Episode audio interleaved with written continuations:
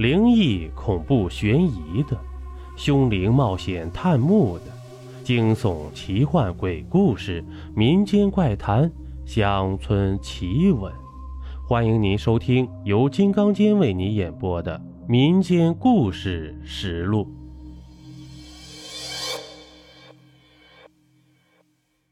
欢迎您继续收听《绝世鬼王》第十四集《大战了尘》。阎王相助了尘，来到黑龙山上，远远的就看见了尘在疯狂的发泄着这些年积压在心底的怨气。伴随着鬼王的一阵大笑，一男一女两个鬼王出现在了了尘的面前。了尘认出了眼前的鬼王，却瑟瑟的望着妖姬，不住的淫笑着。妖姬也不答话。甩出长长的衣袖，轻盈地飘到了尘面前，纤纤细指激射出一缕白光，就直奔了了尘的脑门而去。了尘正痴迷着看着眼前的美女，淫心激荡呢，突然看到妖姬伸出的细指，暗道一声不好，身形平平的向一旁漂移了过去。鬼王一见，从身上拿出一只令牌，随手一挥。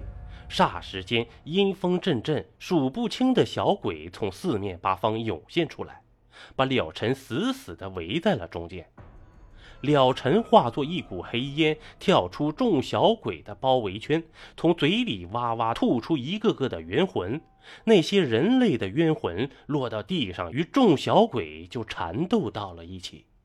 妖姬咯咯一声娇笑，从怀中掏出一面圆圆的小镜子，对着地上的冤魂照去。凄厉的声音响起，众冤魂都纷纷的化作了齑粉，消散在空气中。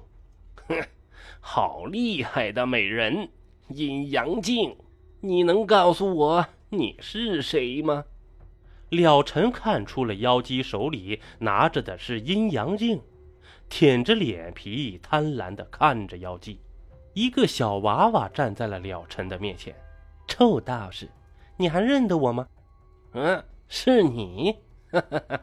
好啊，好啊，今天就让我们了断一下这十几年的恩怨。了尘啪啪啪的接连推出好多掌，无数的炸裂声把鬼王和妖姬就围在了中间了。这鬼王和妖姬化作一缕黑烟，飘到空中。鬼王手中的令牌再度挥起，一男一女两个飞将出现在了尘面前。两个飞将飞起身形，就直奔了尘而去。了尘一见，知道飞将的厉害，那是砍不死、咬不烂的家伙呀。了尘双眼上翻，从眼睛里激射出团团的阴火，冒着蓝光，就落到了两个飞将的身上。飞将立刻被阴火烧得皮开肉绽，呜呜的倒在地上。阴火，你和那阴木棺椁合为一体了！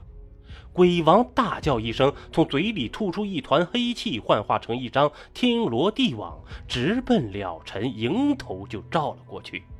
了尘一见，慌了手脚了，急急的化作黑烟，就想要逃。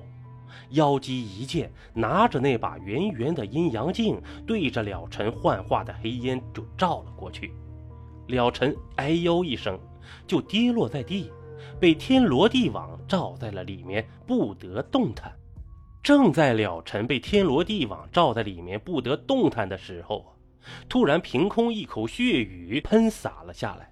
落在天罗地网上，顿时天罗地网消失的是无影无踪哈哈一阵大笑，阎王爷徐徐从空中落下来，到众人面前。阎君，你是何意？鬼王怒视着阎王爷，难道今日你要给这妖魔助阵？哎，他是魔，你是鬼，你说我会帮助谁呢？他再成魔，也要在我的控制之下。而你们就不同了，一个冥界怎么可以有两个君王？阎王爷阴恻恻地笑着：“我要是今日不助他消灭你们，那日后两个鬼王，并且还有一个是绝世鬼王，你说我这金銮殿还能坐得安稳吗？你作为冥界之首，一代阎君，怎么可以这样心胸狭隘？想当初你助那道士囚禁我千年之苦，还差点取了我们阴界两代鬼王的性命，我都没与你计较。好，好，好，今日就让我们新账老账一起算算。来吧，今日我们阴界、冥界、魔界来一场大战。来了却我们千年的恩怨吧！就这样，三界的首领四个人分成两伙，缠斗在了一起，直斗的是天昏地暗，日月无光。从天明打到日落，又从日落斗到天明，一时之间难分上下，打的是难解难分，神鬼动容。世间的人类。只远远的看见山崩地裂，火光滚滚，浓烟冲天呢。各大新闻记者蜂拥而至，来到黑龙山上争相抢排头条。各媒体争相报道，黑龙山又发生了史上第三次火山爆发，岩体伴着山石灰喷泻而下，形成了壮观的奇异景象。就在三界首领昏天暗地的打斗到第三日的头上，天空咔咔咔传来几声巨响，一束缓缓的光晕从天空中投射而下，也就是几秒钟的时间，伴随着几声惊雷，一阵瓢泼大雨，黑龙山上恢复了往日的宁静。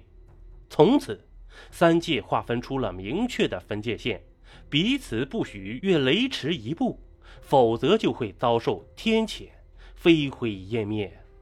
一代绝世鬼王妖姬和老鬼王统领僵尸一族，阎王爷统领阴界轮回之道，了尘统领世间修行的妖魔。在雨后的天空，偶尔就会出现一个绝代美女的笑颜，一双柔情似水的大眼睛，狐媚地看着。世间的一切。好了，这一集播完了。如果您喜欢我的专辑，还麻烦你点个订阅吧。咱们下期见。